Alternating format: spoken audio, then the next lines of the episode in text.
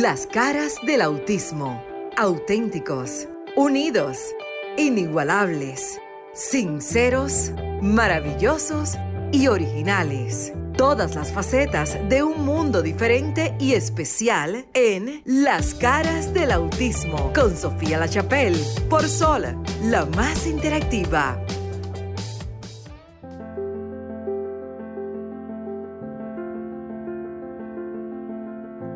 ¿Qué tal? Buenas noches. Buenas noches, República Dominicana. Muchísimas gracias por continuar en sintonía del Sol 106.5 FM, la más interactiva.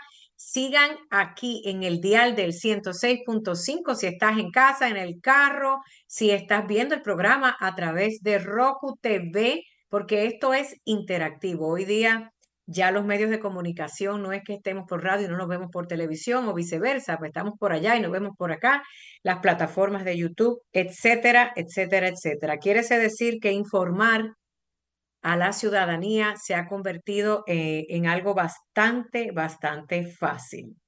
Así que qué bueno que estés allí. Aquí las caras del autismo. Sofía La Chapelle desde la ciudad de Miami y en cabina pues como ya saben y es costumbre cada sábado a esta hora, 7, si estás en Estados Unidos, pues es eh, la misma hora, así que en el norte, sureste y oeste de la nación, los 51 estados, si estás en Europa u otras latitudes, gracias por la sintonía en el quinto año de este programa, donde lo que queremos es que ustedes, el público, al igual que padres y cuidadores, conozcan el sector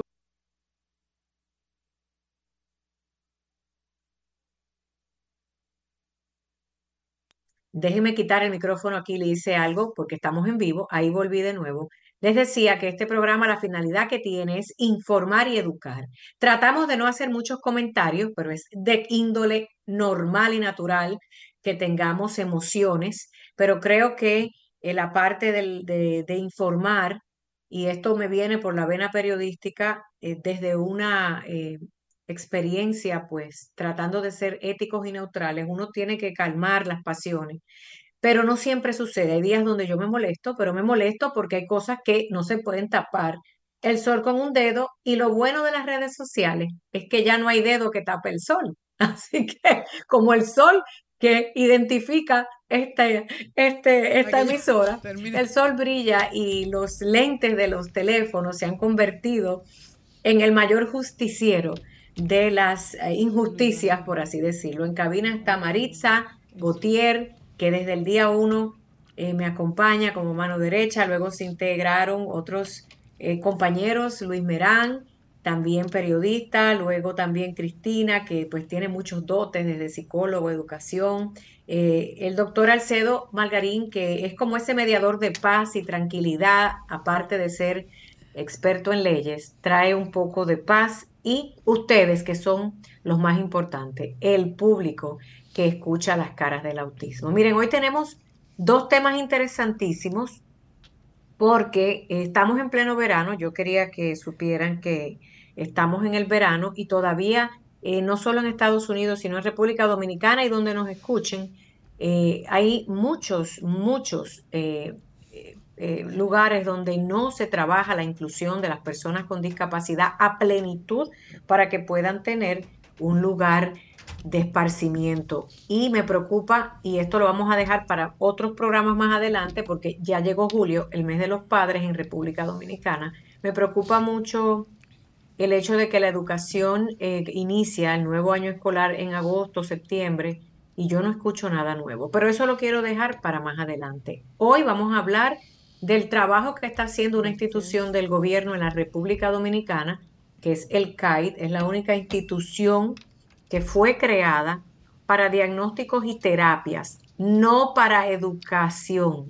Tengo que aclarar esto porque desde los inicios de, en plano del CAID, que es el Centro de Atención Integral para Parálisis eh, Cerebral, el síndrome de Down, autismo, hay, una, hay otra adicional, la gente ha tenido la, eh, el público en la República Dominicana siempre ha tenido la idea de que allí se le educa matemática, ciencia, o sea que parte del trabajo de las personas Pero ¿saben por qué sucede esto? Y me van a perdonar, yo he tenido reuniones también como experta en comunicaciones, me creo experta después de 25 años. Creo que la experiencia a veces hace que uno sea un poquito engreído, ¿verdad? A veces eh, no comunicamos de la manera correcta y uno de los grandes retos que tienen las instituciones públicas y privadas es comunicar de manera correcta qué es lo que hacen. Y el CAI, hasta hace muy poco, ha empezado a informarle a la comunidad que el trabajo de ellos no es educar, el trabajo es diagnóstico, tratamiento terapéutico. Tenemos a la licenciada Charito Calderón que está pacientemente esperando allí. Yo la invité para que venga al programa gracias al director del CAIT, el doctor Henry, el padre Jorge William. Pero también en estudio tenemos a otra experta que va a hablar de algo muy interesante, pero yo voy a dejar que sean los muchachos que ya les voy a pasar el balón porque son las 7 y 6 así vamos más o menos en tiempo, para que la presenten y, la señora Charito, encargada de las familias en el CAI, pacientemente va a participar, creo que nunca ha escuchado el programa en cinco años, pero qué bueno. Y si usted no lo ha escuchado, mire, entre a solfm.com, pero sol es con Z, y vas a tener, yo no sé cuántos sábados en cuatro años y siete meses, no, cinco años que estamos ya. Ya usted sabe, para que le dé para atrás a la máquina del tiempo y absorba información. Maritza, Luis y Cristina. Aquí me quedo con Charito acompañándoles y a eso de las 7 y 20 me permiten entrar para que ella pueda explicar qué es lo que está haciendo la, la nueva administración del CAIT.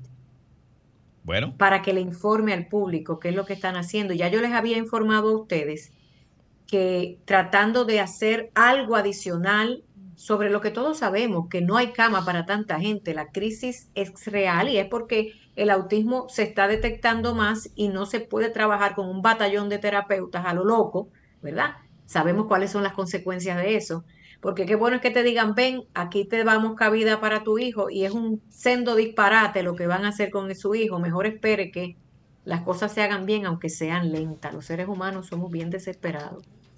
Y ya lo hemos dicho, la fila para las terapias y diagnósticos es a nivel mundial. En Estados Unidos, yo tengo que llevar al hijo mío, ustedes lo conocen algunos, a mis hijos, y no porque yo sea Sofía, no, entiendan esto, me pongo yo de ejemplo, a un neurólogo y tengo que esperar tres meses.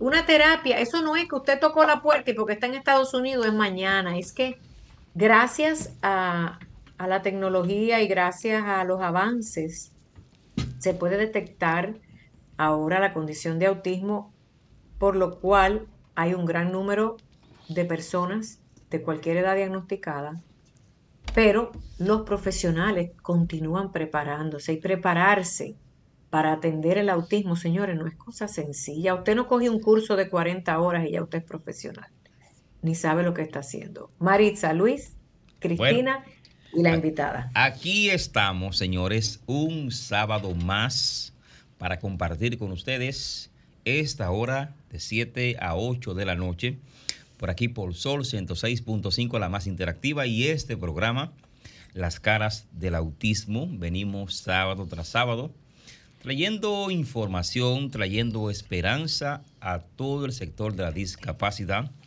Agradecemos a Sofía por esa introducción tan bien elaborada, o no tan bien elaborada, sino tal vez le salió eh, de manera natural, porque una excelente periodista con más de 25 años de ejercicio y también con eh, trabajando en el sector de la discapacidad. Hoy venimos, como siempre, a traer la información. Tenemos unas invitadas que van a aportar eh, sus conocimientos, sus, sus, experiencias a este sector. Bienvenida y Marixa. Buenas Hola, noches. Buenas noches. Como siempre, agradecida de Dios por esta gran oportunidad. Señores, de brindarle cada sábado un contenido diferente que nos brinde paz muchas veces los conocimientos que traemos aquí a, a cabina y que las familias puedan entender que el autismo no es solo de una familia, sino de todos, valga la redundancia.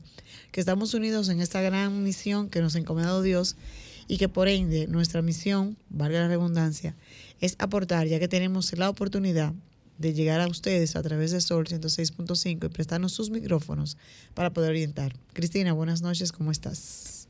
Buenas noches familia, buenas noches equipo. Aquí estamos, gracias a Dios, una vez más. Y hoy yo estoy feliz porque tengo aquí colegas de las Tú ten tus aguas. Ex compañera de trabajo, compartir experiencia de formaciones juntas.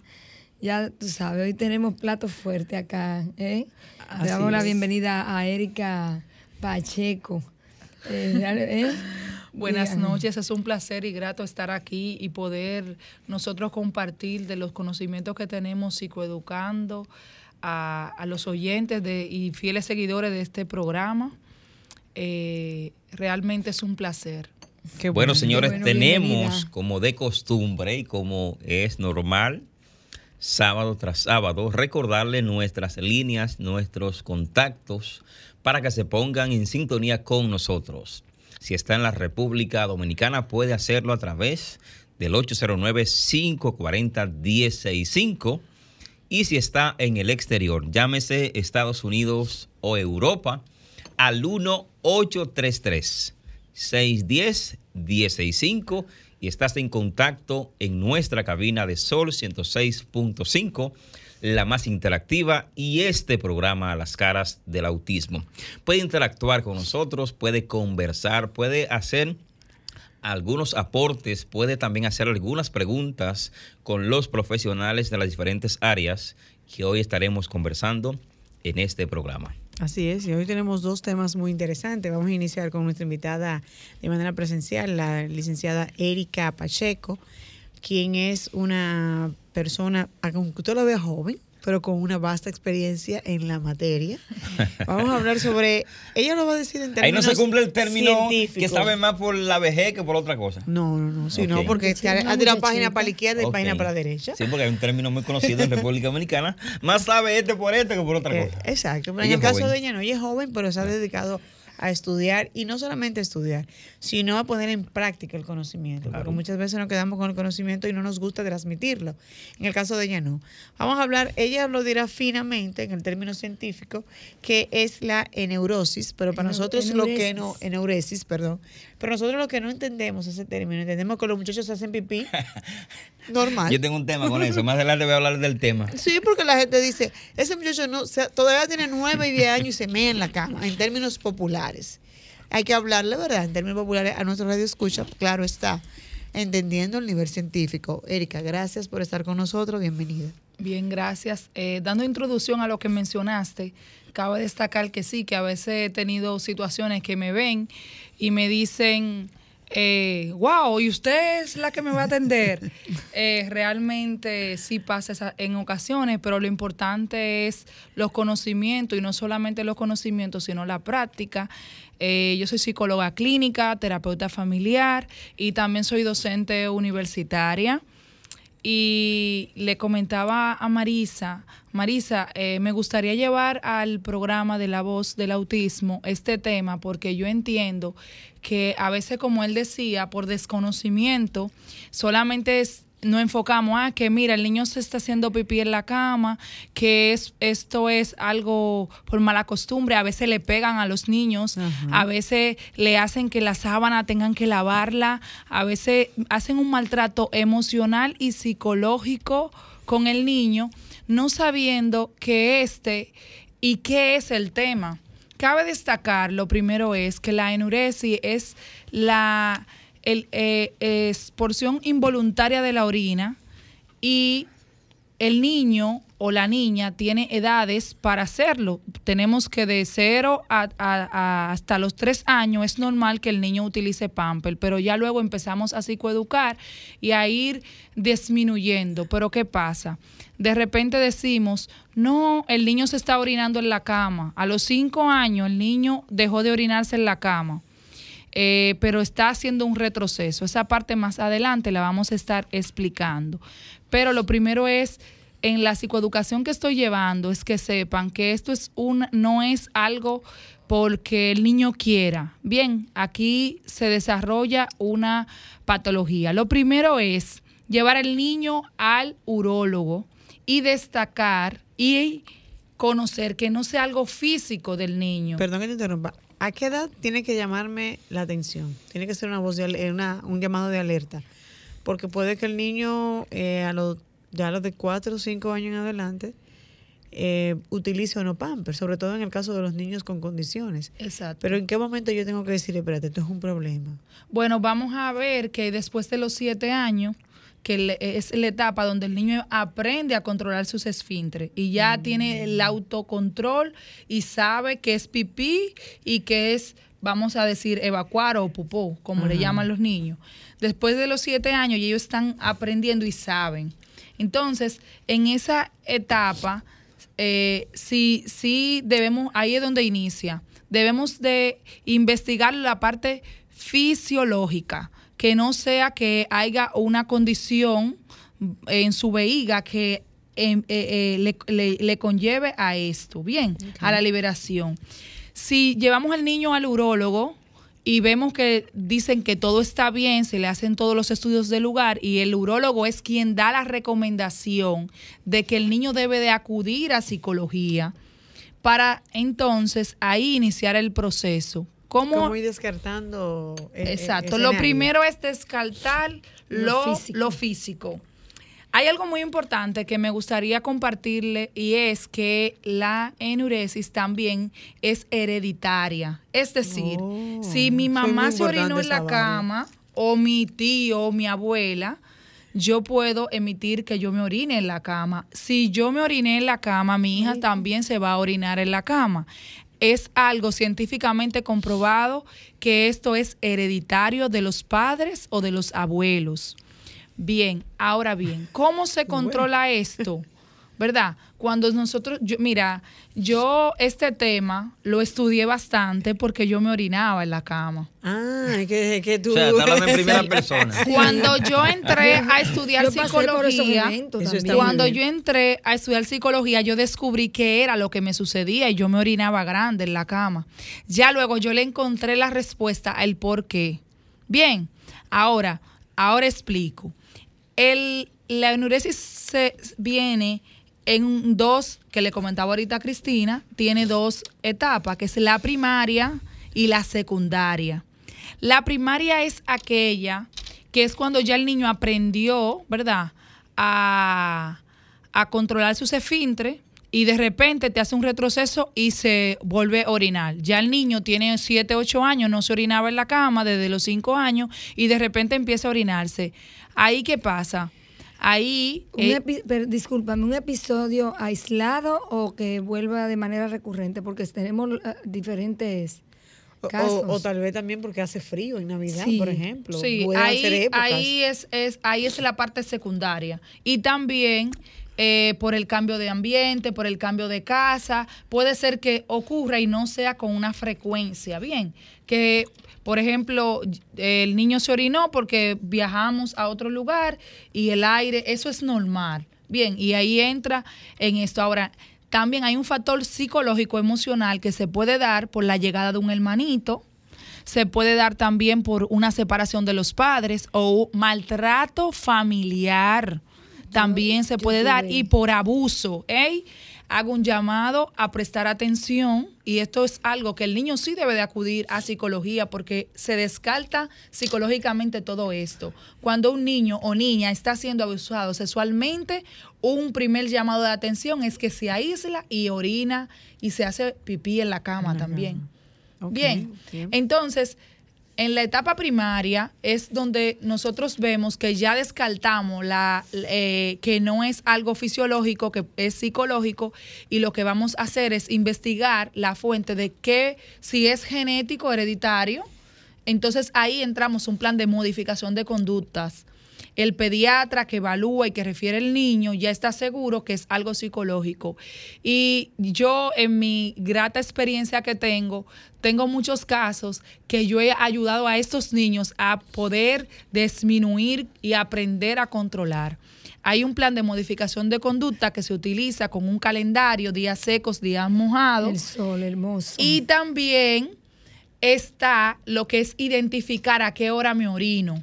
Tuve un caso de un joven ya de 16, 17 años casi que se orinaba y su mamá me dice, me lo envió otra paciente. Y ella me dice, ya yo no sé qué voy a hacer porque ya él está en un enamoramiento y todo, y eso es algo que no, que, en- que no entiendo. Y al final descubrió ella luego que era que antecedentes familiares paternos venía el tema de la enuresis. Y también en este caso, lo que como ya es una edad, porque también se da en adultos, cabe destacar que se puede dar en adultos y en adolescentes. Entonces, en la niñez, ¿verdad? Ya, exacto, que no solamente es en los niños. Y en este caso, lo que hicimos fue trabajar también identificando cuando ya el niño es más adulto, o sea, que es un preadolescente o adolescente, se utiliza la técnica y las herramientas de que identifique cuando se orina. ¿Cómo se hace eso? Me oriné en la cama, automáticamente el, el adolescente se orina, él se despierta y cambia su sábana. ¿Qué vamos a hacer en este caso? Él lo que va a proceder es a ver a qué hora me oriné a las 3 de la mañana, a las 3 en punto me paré. Es decir, que cinco minutos atrás fue que se causó el, la, eh, la, orina. Entonces, lo que hacemos con él es poner una alarma cinco minutos antes. Y en esos cinco minutos él se va a parar a orinar. Si en esos cinco minutos antes ya él está orinado, entonces ahí aprendemos a controlar. Ya una vez identificada la hora de, de la exusión involuntaria de la orina, se empiezan a poner varias alarmas. Las primeras semanas son muy tediosas porque hay varias alarmas, pero luego de la primera semana entra un cambio donde él se empieza a identificar, donde él se empieza a, mejorar y ya no hay que usar la alarma. Bueno, señores. Se crean los hábitos eh, psicológicamente. Se ha determinado que cuando tenemos una conducta que la queremos adoptar, o eliminar, tenemos que hacer una práctica distinta por unos 20 días, 21 días consecutivos e inmediatamente empezamos a ver mejoras. Exacto. Vamos a recordar. Bueno, señores, estamos hablando y recordándoles que hoy conversamos con la psicóloga clínica Erika Pacheco y estamos hablando del tema de la enurexia. Enurexia es esta condición, o podemos llamar esta enfermedad, donde los niños, adolescentes o personas adultas pueden orinarse en sus camas de manera involuntaria. Si quieren comunicarse con nosotros y eh, comentarnos sus experiencias, pueden hacerlo a través de nuestras diferentes líneas telefónicas. Desde República Dominicana, 809-540-165 y desde el exterior, llámese Estados Unidos o Europa, al 1-833. 1 1 8 1065 Así es. Pero Luis, vamos a darle paso a Sofía. que cuando pase Sofía, adelante. Luis se equivocó ahí. Claro, claro. Miren, qué interesante el tema, porque yo me hacía pipí en la cama. no, pero Sofía, oye algo. Yo cuando soñaba que estaba en el río, yo despertaba y ya estaba... En una, barranquita, en una barranquita ahí. Eso pasa, ¿verdad? Cuando uno se sueña. En el río y en la playa. Okay. Sofía. Uno se ríe, pero este es normal y yo creo que eh, hay uno, miren, dentro del espectro del autismo hay un desorden del sueño Después la licenciada que no, estoy esperando que entre la licenciada Charito, que se puso en pausa para que nos hable un poquito del programa de familias del CAI. Pero bueno, vamos a extender este tema, ya mismo está ahí. Pero quiero decirles esto, miren, eh, dentro del espectro del autismo hay algunos eh, eh, pacientes o personas, como mi hijo Jason, que tenía el trastorno del sueño, que es el más severo mejor ni les cuento, eso fueron casi cinco años donde despertaba como un bebé y se me orinaba bastante. Definitivamente el tema del sueño está quizás, y como lo estábamos escuchando, y ella va a seguir, eh, la, la, licenciada allí, hablando sobre el tema, muy conectado con esto, aparte de cuestiones, pero hay un gran fenómeno dentro del mundo del autismo con el tema de la incontinencia, en, en no solo urinaria, Ay, qué lindo me quedó eso, cara. lo estudiaste, lo estudiaste. Wow, esa cosa. Y, y, me tengo que reír porque esos son temas dolorosos para uno, pero hay que eh, bajar un poquito el golpe. Charito ahora va a entrar y quizás nos comenta, porque miren, y máximo me duró a mí hasta los seis años orinándose. No hubo un colchón, matres, como le llamamos en USA, que aguante. Qué buen tema. Eh, ya está aquí Charito Calderón desde el CAI, la licenciada que también conoce a Cristina. Qué bueno que entre licenciadas, psicólogas y todas están conectadas. ¿Y a quién, es que, a quién es que Cristina no conoce? Bueno, lo que pasa es que yo rindo mucho. Hola Charito, qué gusto. Sí, por favor, que prende el micrófono la invitada Charito, por favor. Ya, ya lo prendió. bueno, para que no haya como un lío, como decimos en dominicano, déjenme yo eh, empezar la, la, como estamos ambas por Zoom, por temas de tecnología, pero si hay una llamada, por favor, Luis, si eres tan amable, escríbenos que nosotros Siempre somos amables. Charito, ¿qué tal? Muchas gracias. Miren, ustedes me perdonan, la licenciada, qué sé yo, que ay, a mí me estresa. Imaginen este mundo del autismo que de por sí es eh, un mundo bastante caótico. Qué bueno cuando nos podemos tutear dentro del mismo respeto, pero sabiendo que cada cual tiene una función importante. ¿Qué hacen en el CAI por la familia? Miren, yo no quiero debatir que si hay que hacer 300 CAI, que si el CAI no sirve, que si entonces no sirve la escuela, porque es que no es eso. El problema ha sido, y se los dije, que en el mundo entero, incluido nuestro país, ya por lo menos el diagnóstico, buenos y malos, bueno, ¿qué le vamos a hacer? Pero por Sofía, lo tenemos una llamadita, danos paso, por favor. Ah, ok. Hola, buenas noches. Bueno, Buenas noches. Sí, ¿su nombre de dónde se llama? Sí, le escuchamos. Ramón, Ramón, ¿cómo tú estás? Sí, bien. Entonces, sí, y mirando que la gente de Nido de Ángel estaba hoy en una plaza famosa y vi la promoción de ellos, esa gente está trabajando duro, hay que apoyarlos, gracias. claro, gracias, Ramón. Continuamos con Bueno, vamos con la entrevista, Charito. ¿Qué hacen, qué están haciendo porque he visto y me alegra muchísimo. Voy a meter la cuchara aquí. Eh, yo les hablé de los sábados en familia y parece que están funcionando. Una propuesta, una idea, porque yo me la paso de atrevida dando ideas. Y los sábados y las familias, los talleres ya son una realidad en el CAIT y por qué. Así es. Eh, muy buenas noches a todos. Eh, a Cristina que está por ahí. También a Erika Pacheco. Un abrazo. Igual. Bueno, desde el CAIT nosotros eh, acompañamos a las familias. Sabemos que el CAIT es el Centro de Atención Integral a la Discapacidad, que se enfoca en trabajar terapia con niños con síndrome del espectro autista, también con niños con parálisis cerebral y así como con niños con síndrome de Down. Como usted ya mencionó, estamos laborando también los sábados en el área de terapia familiar, estamos también trabajando con el entrenamiento a familias y las terapias grupales. ¿Por qué con las familias? La familia es la base. Eh, cuando trabajamos con la familia tenemos asegurada ese desarrollo que debe llevar este niño que tiene una discapacidad y además eh, los padres se van nutriendo de informaciones importantes para sentirse, sentirse empoderados con sus hijos. Eh, mucho de lo que se ve en las familias es que los padres cuando reciben un diagnóstico eh, de discapacidad, sobre todo con el trastorno del espectro autista, pasan por una crisis. Una crisis de duelo que es normal, es esperada, y lo que se pregunta es, ¿y ahora qué? ¿Qué hago? Es importante entonces que ellos puedan identificar que tienen apoyo, apoyo de las instituciones, como lo es el CAET, así como el apoyo del entorno que puede recibir. En el CAET tenemos el servicio de terapia familiar.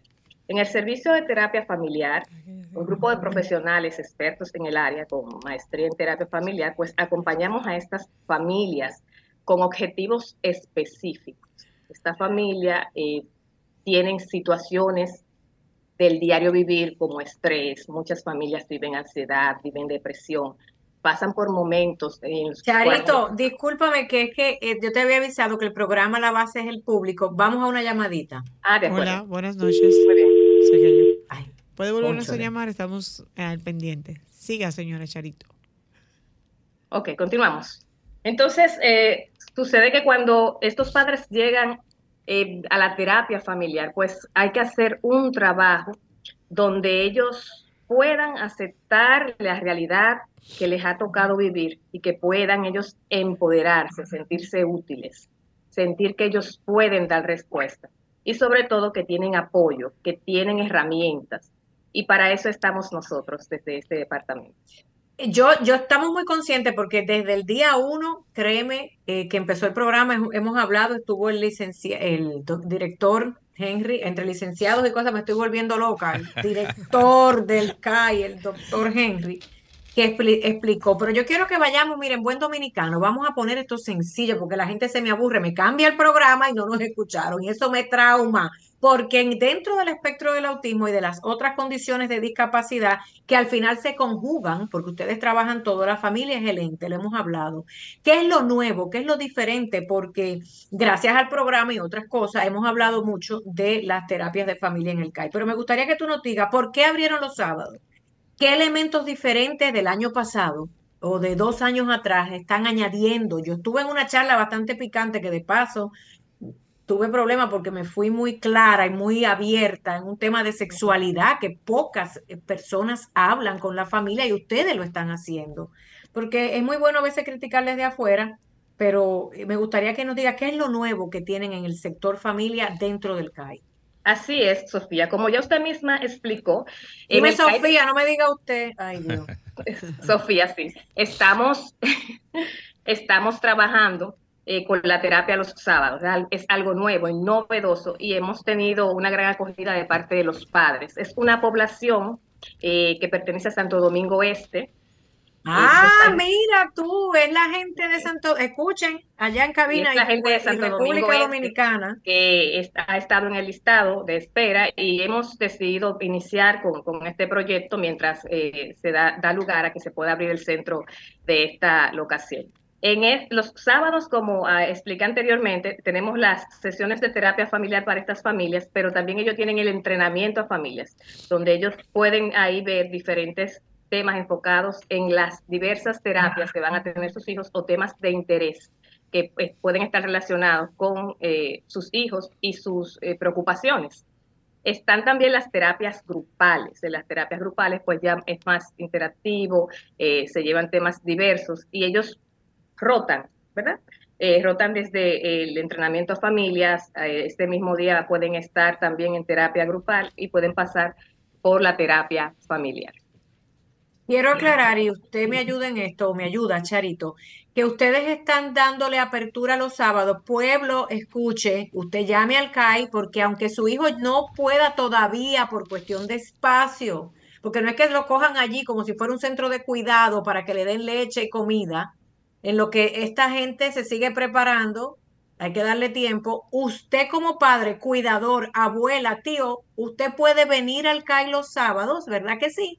en lo que entra su ser querido allí y empiece a prepararse antes que incluso puedan aceptarlo. Eso es, miren señores, eso es una oportunidad importante porque estamos esperando que nos agarren el muchacho, pero yo estoy sentada en casa llorando. Aquí le dan la oportunidad el sábado para que usted, ¿verdad? Venga, porque lo he vivido yo, que aunque todavía está en la lista, usted puede entrar, es gratuito y participar de estos programas de familia.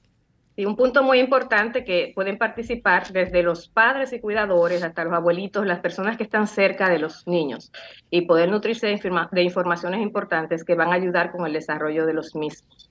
Entonces, eh, nosotros en ese contexto, pues podemos ir invitando cada sesión, cada semana a otros miembros de la familia también para que se vayan nutriendo me parece muy bien. Yo vi, yo vi que hay un gran grupo de hombres. Esto es importante, Luis, escucha. Claro, Vi un aumento, vi un aumento considerable desde hace dos años para acá de padres, de los hombres que se están integrando a estas charlas de familias, estas charlas de educación ¿eh? e información, porque antes esto no sucedía y estoy viendo como, me atrevería a decir a veces que hasta un 40% de los hombres están presentes y las madres también. Y he visto abuelas y he estado con las abuelas. Así es. Bueno, es, es algo a resaltar. La participación masculina en, este tipo de, entrenamientos, en, en, las terapias, los padres están muy presentes y es algo loable porque aunque entendemos que es su responsabilidad, sabemos que hay un tema cultural donde muchas veces podría darse que la parte masculina se desentiende de la responsabilidad que tiene con relación a las terapias. Y ellos, eh, los hombres, los papás de nuestros pacientes han estado muy presentes en, las terapias de sus hijos y todo lo que tiene que ver. Eh, por último, para darle paso nuevamente al estudio, pero me encanta que quédese conectada porque me gustaría que hablaran si han tocado el tema de la incontinencia en, eh, con la familia, porque, por ejemplo, sabemos que es muy difícil estar comprando pañales para un muchacho de 3, 4 y 5 años. Estos temas lo han tocado allí eh, eh, porque el tema de ir al baño en ambas funciones es un, tema difícil en el autismo. ¿Se ha tocado en las terapias de los sábados? Así es, es, forma parte de las preocupaciones. Nosotros trabajamos con lo que llevan los padres y eso es lo que llevan los padres. Eh, mis hijos no controlan los esfínteres, o sea, no van al baño, eh, no, le, eh, no tienen selectividad con los alimentos, no comen cualquier cosa, no están durmiendo, están inquietos. Entonces, con esto que ellos nos llevan es que nosotros trabajamos y trabajamos también esa psicoeducación, esas habilidades parentales. El tema, de, el tema de hacerse pipí, en buen dominicano. En específico. Porque puede pasar hasta por algo emocional mientras están recibiendo terapias y se está, se está tocando y se está trabajando a nivel terapéutico. así es. Eh, ya se trata más con el terapeuta del niño, aunque nosotros los terapeutas familiares pues le damos estrategias a los padres que les pueden servir para manejar la situación. Pero hay que respetar también el, el estado, el desarrollo del niño, porque sabemos que además de la edad que pueda tener el niño, la etapa como niño que tiene, pues está la discapacidad. Y hay una parte orgánica que dice cuándo esto se va a dar, cuándo eh, se va a dar el, el control de, los esfínteres, de la pipí. Por último, para no robarle tiempo a los demás invitados, eh, acaba de ser una noticia de que el eh, de la Fuerza Aérea Dominicana, creo si no me equivoco, que acaban de firmar un acuerdo con el grupo de damas ¿Me puedes ayudar eh, para que puedan los hijos de los militares y otros también participar de los proyectos que se están llevando a cabo en el CAI? Y les recuerdo que se hizo un gran anuncio en República Dominicana de que se van a abrir de forma paulatina, quiero añadir esto un poquito para que la gente sepa, basado en el llamado de que puedan haber más eh, centros de diagnósticos y intervención temprana, que es lo que va a ser estas unidades se están acomodando, por así decirlo, a nivel de ingeniería y todo lo que es el mueblario y todo lo que lleva adentro y también los terapeutas ya se están preparando para otras localidades remotas que no son las que conocen ya el CAIT natural que es Santo Domingo, Santiago, entre otras, sino que va a entrar un poquito más a otras áreas del país. Sofía, pero señores, no hay fecha. Antes que se caiga la llamada, un segundito. Hola, buenas noches. Hola. Master. Buenas. Buenas, buenas. Sí, ¿con quién eh, hablamos y de dónde? Es de aquí de Santo Domingo, con Karina. Ok, cuéntenos. Estoy llamando porque estaba escuchando sobre el programa que está dando la doctora, la doctora, perdón, sobre los niños que se orinan en la cama. Tengo un jovencito de cuatro años que él está ahora, eh, tiene ya varios días incurriendo en orinarse en la cama. No es usual en él, pero él lo hace como ya después de las 4 de la mañana. Él siempre acostumbraba a levantarse, iba al baño solo y hacía pipí pero ahora está incurriendo en esa parte. ¿Por qué podría ser? Bueno, en ese caso. Gracias por estar en sintonía le damos respuesta cuando puedo darle respuesta inmediata. Mira, en ese caso cabe destacar que él está en una etapa todavía que puede ser algo natural. Entra en la segunda fase donde tú tienes que ver si hay algo ambiental que le está afectando al niño, porque si ya tú dices que él estaba acostumbrado a ir al baño a esa hora y ahora no está, hay que evaluar el ambiente, lo ambiental y si él está viviendo alguna situación emocional. Y, mi recomendación es evaluar psicológicamente al niño para entonces darte las herramientas a seguir porque cada caso es diferente. Entonces, lo más recomendable es que tú tengas la paciencia y que sepas el, en este programa ha servido para ti y me alegra saber eso, de que no es algo porque él quiera, sino que hay algo que está alterando su factor psicológico y hay que investigar el por qué. Bien, y cualquier cosa estamos a la orden para eh, ayudarte en ese servicio. Erika, una pregunta. Después que pasa y tú ves que el niño se hizo pipí o el mismo niño se hace pipí, ¿qué serían los...? Porque la primera, la primera reacción de los padres es que nos enojamos. Porque mira, muchachos, tú no sabes hacer pipí en el baño, no cuánto. Lógicamente. Y, mal, y algunos maltratan psicológica y físicamente al niño por hacer esto. Exacto. Pero, ¿cuál sería la reacción a, normal ahora, a partir de que ya sabemos que no es voluntario, sino a una, a una situación anormal que le está pasando al niño o a la niña o al adolescente o al adulto, porque tú dijiste que pudiera ser en cualquier etapa de nuestras vidas? Pero para poder ayudar a esa persona, ¿qué debemos hacer? Sobre todo en el caso de los niños con condiciones, que es doble el trabajo. Sí, mira, cabe destacar que cuando ya hay una condición, es el tema es un poquito más difícil, porque como bien decía la, la colega, eh, no, es, no, es, no es algo eh, donde eh, en este caso es un poquito más complicado porque sabemos que hay un, retroceso de eh, neurológicamente, ¿verdad? Entonces ahí es donde influye que nosotros debemos trabajar más la psicoeducación con el padre o el cuidador, de que darle las herramientas de que él tenga la, la paciencia. Y algo importante en esa misma línea, identificar que si mi niño está dentro del espectro autista, ¿en qué edad mental está mi niño, porque de acuerdo a su edad mental, de igual manera va a manejar el control de esfínteres. Exactamente. Y también hay algo muy importante y es cómo el niño ha estado, hay algunos niños que son casos severos que manejamos, que tienen miedo hasta ir al inodoro porque le dieron un día al inodoro y el ruido del baño le dio temor y luego adoptaron la conducta de no volver al baño y prefieren hacer todo en la cama o hasta en el piso del baño. Yo tengo casos. Sí, eso puede pasar. Eh, cada caso es único. Así es. Mira, yo tengo, antes de llamar a nuestro público o invitar más bien a nuestro público a que nos acompañe en este conversatorio, en esta entrevista con nuestra invitada, Erika Pacheco, psicóloga clínica, quien está hablando hoy o está conversando con nosotros sobre la enuresis, que es el tema de orinarse involuntariamente en la cama o cualquier otro lugar donde tú duermes, pues no necesariamente tiene que ser en la cama, en cualquier lugar que tú duermas.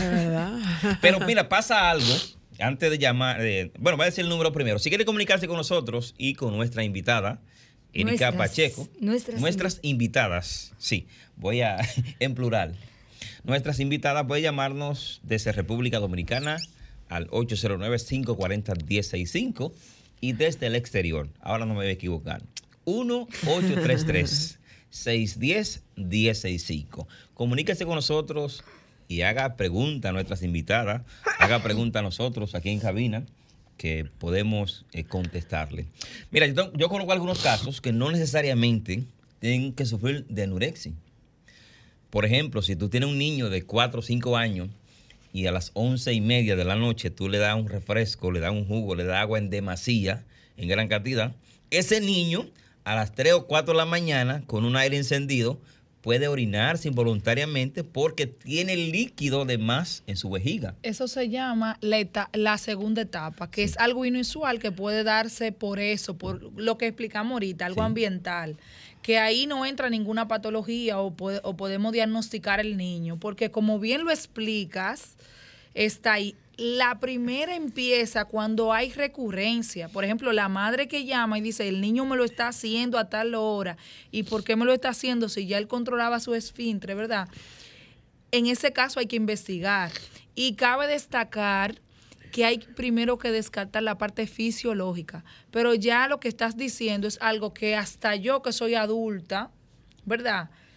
Automáticamente o mi subconsciente me va a despertar porque yo controlo, ¿verdad? Y, y, la misma presión de la veiga me va a despertar intuitivamente. Un niño no, porque sabemos que su cerebro no está condicionado, ¿verdad, Cristina? Igual que un adulto por la etapa mental. Hago la salvedad por eso mismo, porque posiblemente un niño esté pasando por esa situación porque no haya un control al momento de tú ingerir algo líquido. El cuidador. Entonces, en este caso es el adulto, el debe adulto tomar las medidas. No, y también el adulto debe de, de, saber que cuando usted presiona al niño, cuando usted le dice, lo ofende, lo amenaza, mira, se lo voy a decir a tu amiguito, mira, se lo voy a decir en la escuela, para que te dé vergüenza. O sea, toda esa agresión verbal afecta bastante y debe de usted estimular a que él deje de orinar si usted está traumando a que el niño entonces o amanezca sentado en el baño, a que no quiera dormirse, a que eh, incida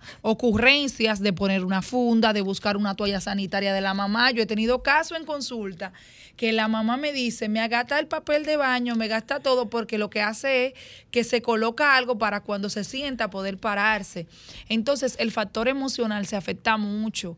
Esto no es algo porque yo quiera o porque quiera llamar la atención, sino es algo que hay que investigar psicológicamente. Yo viví ese tema en carne propia, no conmigo, sino con un hermano que dormíamos, compartíamos ah, la, pues misma, la misma, la misma, Lo que yo hacía. Ah, tenemos una llamadita y luego Hola, buenas noches. Luis, para que tú sepas lo que Buena, buena.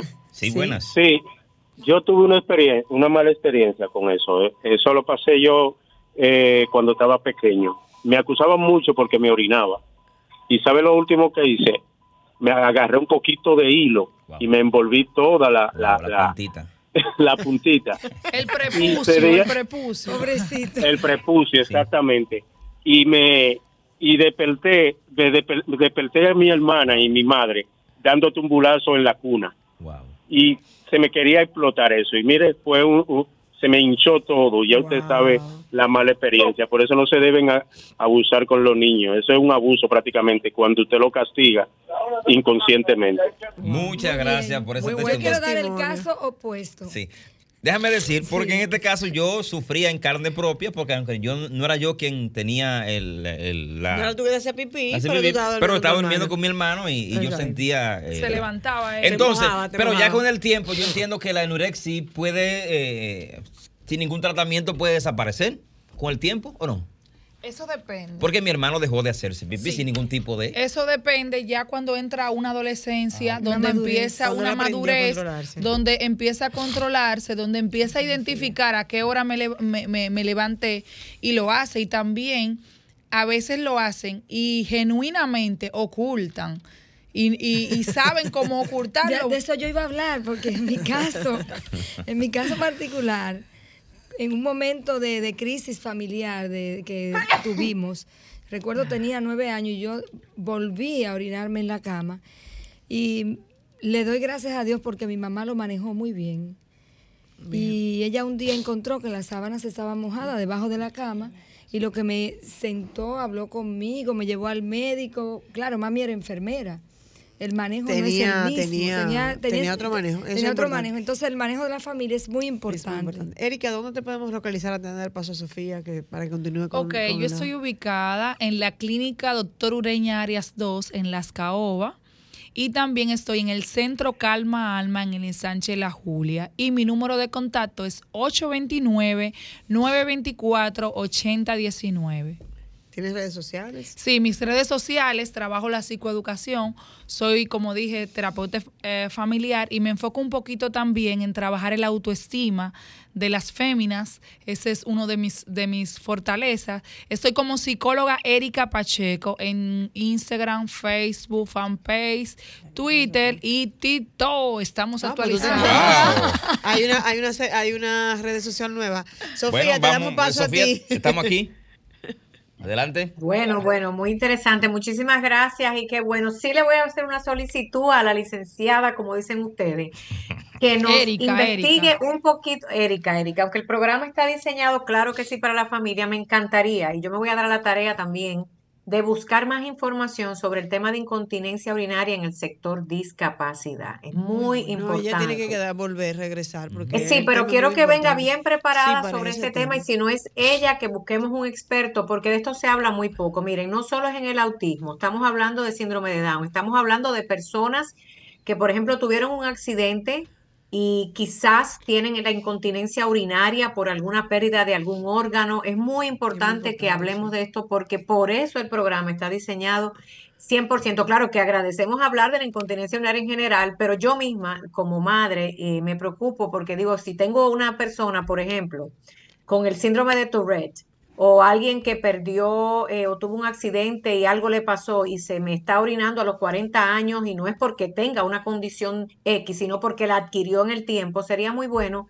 que eh, pudiéramos poner en agenda, eh, me atrevo a decir, porque me da mucha curiosidad y sé que el público allá afuera quiere escuchar más de si tengo una persona con una discapacidad y, tiene incontinencia no solo urinaria, sino también para defecar. Entonces, ¿cómo lo ¿Cómo, lo podemos ayudar? Yo tengo ya, no, ya no, podemos hablar sobre el tema, van a ser las 7.50, me van a llevar el aire, pero se lo, se lo quiero agradecer, pero vamos a ponerlo en, ¿cómo le llamamos? En agenda. Y está invitada a venir, pero para que le entremos de lleno a eso. Charito, desde el CAI, ¿qué te falta por decir? Quiero respetar el tiempo y quiero que no nos regañen, pero a ustedes el público, qué rico es tener un programa que usted se quede con ganas de escuchar y no que se me duerma, que es lo que me preocupa. ¿Qué más tenemos que decir del programa de familias del CAI?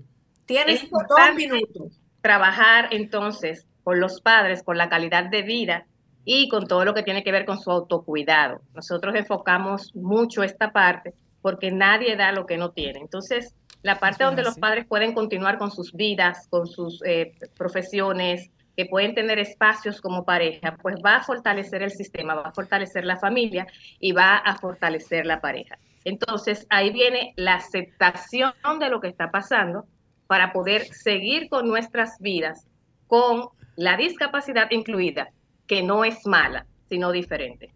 Pues muchísimas gracias desde el CAI, licenciada Charito Calderón. Y si usted quiere más información, si está en República Dominicana, Llame para los programas del sábado. Miren, encontré algo en las redes sociales. ¿Por qué mi hijo autista no aguanta la orina? Los niños con trastorno del espectro autista, con rigidez, ansiedad o preferencias sensoriales, pueden establecer un patrón de retención de orina y heces lo que los coloca en un alto riesgo de desarrollar disfunción vesical intestinal conocida como BBD, a pesar de ser común, a menudo no se reconoce en niños con TEA. Se los dejo de tarea. Regreso al estudio allá en cabina y vuelvo para despedir. Así es. No, nos, que no me quiero ir, Sofía, eh, sin anunciar que estamos en el mes de julio entonces tenemos pendiente lo que es la premiación para los padres. Claro. Así que de la misma manera que premiamos a las madres, ahora nos toca premiar a los padres. Así que pendiente padres que son cuidadores,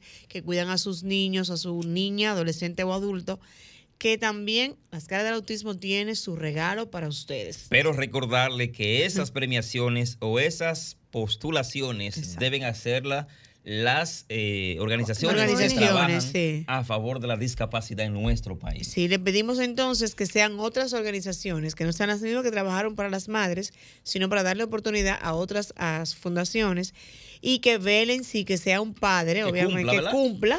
Luis, tú no puedes participar, así que. Bueno, yo quería participar, pero no puedo. lo de la casa no se puede. pero ya ustedes saben, así que por favor, apóyennos y que nosotros de esta manera también apoyamos a los cuidadores padres que están dedicados 100% a esa gran misión que nos dio Dios. Sofía, nos toca despedirnos. ¿Se fue Sofía? ah, no, está ahí, está ahí. Aquí estoy, espérense. Aquí estoy. Bueno, dar las gracias. Miren, qué interesante. Ya saben, tenemos en agenda hablar de la incontinencia urinaria y de las heces dentro del sector discapacidad. Es un tema que se habla poquito, qué bueno que aquí lo empezamos, aunque sea hablando en, general. Eh, recordarles que la paciencia es una virtud. Mira, Sofía, yo le agradezco a ese punto que le agrega, que le, o sea, le agregaría también, ¿qué pasa en las escuelas cuando los maestros no pueden controlar esos, eh, ese momento del niño, niña o adolescente? Ahora, a propósito de que se va a iniciar nuevamente el año escolar, y eso sería bueno también que abordemos el tema. Bueno, importantísimo. Recuerden que eh, para, la, para, mire señores, todos los, hasta las fundaciones sin fines de lucro y, las que, que, lucran, qué sé yo, a mí no me importa. Todos tienen, todo, bueno, porque es que al final ya usted sabe, todo, esto es un mundo completo para todo. Vayan a las terapias de familia, a la del CAI, a la que le den en el CONADI, vayan a la que le den en el país que usted esté. Por favor, asistan a las charlas, talleres, como le llamen, a nivel de donde usted esté, hasta en el campo más remoto. Por favor, otra cosa que quiero invitar al CAI, a otras las entidades y a todo el mundo, utilicen la plataforma de Zoom. Para conectarse con el que físicamente no pueda llegar. Una persona que tenga un hijo, por ejemplo, en una silla de rueda, en un campo, quizás tiene un telefonito, quizás una vecina le presta una computadora. Cuando se trabajan las plataformas interactivas como esta, usted llega a lugares recónditos allá abajo y el mensaje llega más a la población. Sé que es muy rico, muy bueno que nos abracemos, nos besemos y nos veamos, pero tenemos que prender las cámaras de plataformas que existen a nivel mundial después de la pandemia. Gracias a eso aprendimos a que no hay límites cuando hay tecnología para educar e informar. Asistan a las charlas y talleres de padres. Es lo único que les va a ayudar a mejorar la calidad de vida de sus hijos. Tienen 30 segundos cada uno y nos vamos. bueno, decirle que un programa interesante el día de hoy, como siempre, como es costumbre, nosotros traemos eh, información, luz, aquellos que no tienen la oportunidad y nosotros servimos de canal. Gracias y nos vemos el próximo sábado. Bueno, yo de retirada les digo que Jimaní se prepare porque ya hay un grupo de colegas que van a empezar terapias para los niños de la frontera. Eso es importante a nivel nacional. bueno, yo me quedo con la tarea de psicoeducar esta, este, este tema que le vamos a estar dando la continuidad. Bien. Sí, señora, agradecer infinitamente a ustedes por estar en sintonía, Sofía. Que Dios me los bendiga. Agradecer lo más importante a los seres queridos que tenemos con discapacidad. Es la razón de este programa. Ellos, gracias también por estar aquí con nosotros. Gracias, Charitos. Agradecer a ustedes, el público, que sábado tras sábado nos escucha, que nos ha abierto las puertas, que se han hecho amigos de este programa y los que se han hecho enemigos se lo están perdiendo. Porque dentro, de, dentro del sector discapacidad es muy triste que no nos demos la mano. Así que les hago un llamado a la conciencia. Y esto no pasa solo en República Dominicana. La, la desunión del sector discapacidad es una realidad. A mí no me gusta mentir porque se nota. Les invito a que reflexionen en que nadie sabe más que nadie. Y que en el único, el único sector que necesita de todos, hasta del que no sabe nada porque puede dar un abrazo, es en este sector de discapacidad seamos humildes, los que tenemos las capacidades de ayudarlos. Que Dios me los bendiga. Será hasta una, una próxima entrega en las caras del autismo desde Estados Unidos y República Dominicana. Que Dios me los bendiga. Buenas noches. Buenas noches. Sol 106.5, la más interactiva. Una emisora RCC Miria.